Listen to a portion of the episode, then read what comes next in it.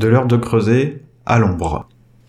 Les yeux d'un homme se perdaient dans l'obscurité, dans l'indiscernable lointain, cette profondeur noire du ciel urbain, sans étoiles, teintée d'une encre mauve, presque agréable à regarder. Il avait ouvert la fenêtre pour se tenir droit au vide. Face à l'incertitude de son avenir, en contact de la seule réalité du présent vécu et senti. Il aurait voulu cependant que la mer apparût à la place de ces immeubles, et qu'il n'eût que la lumière d'un phare ou les pointillés luisants des feux d'une ville tout juste abandonnée pour le voyage. Laisser derrière soi quelque chose, c'est une image pour bien des esprits, mais pour lui, il s'agissait d'un désir bien réel, concret, d'une motivation profonde.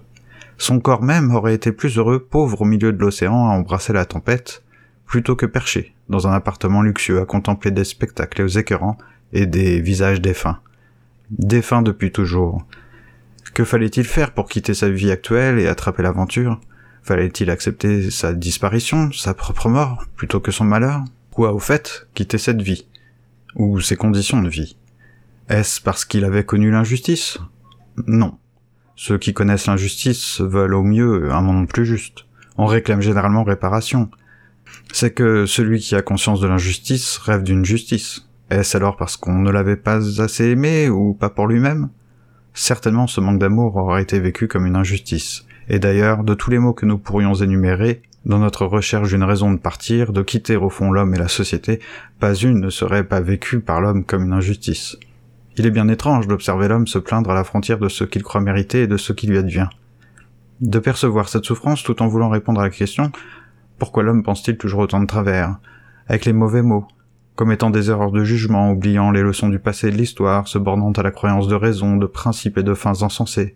Un philosophe aurait peut-être demandé pourquoi l'homme, après toutes ces années, ces événements et ces discours, n'est-il toujours pas devenu sage? Pourquoi l'homme, cet être au fond si saisissable en tant qu'il est homme, n'a-t-il pas eu accès à sa nature d'animal rationnel?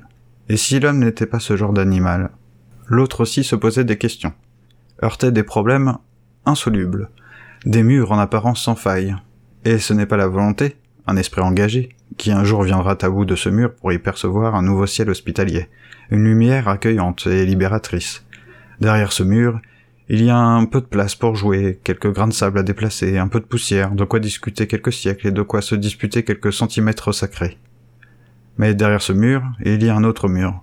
La raison de son désir de fuir résidait en lui tout entière dans une seule impression, celle d'être un étranger dans son pays lui aussi pouvait remplir ses poumons de cet air presque identique, peut-être aussi frais, aussi froid même.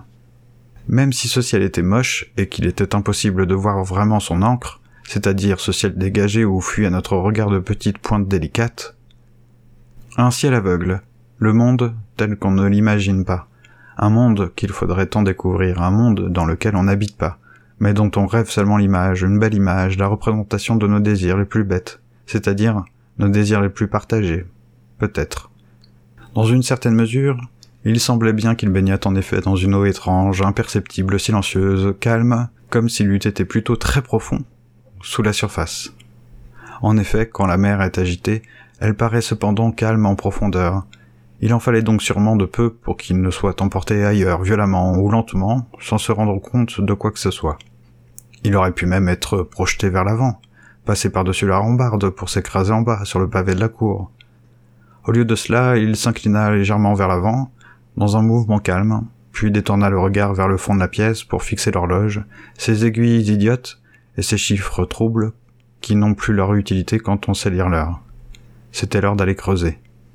C'était l'heure d'aller creuser, creuser le temps pour en sortir, éclater les heures à coups de pioche pour atteindre l'instant, la nuit douce, qui apaiserait les maux de l'esprit, les vœux inappropriés, les rêves d'immortalité. C'était l'heure de creuser et il s'en allait calmement, d'un pas lourd et déterminé, le buste solidement dressé, le visage inexpressif, mais avec le regard d'un esprit préoccupé, d'une inquiétude paisible, l'attente de quelque chose de précieux. Il passait par les rues peu éclairées, par les petites places au commerce fermé que les autres auraient évitées. Il allait à la frontière de la ville, à sa périphérie, là où beaucoup n'osent pas aller, par peur d'être agressés, violentés, malmenés, insultés, salis.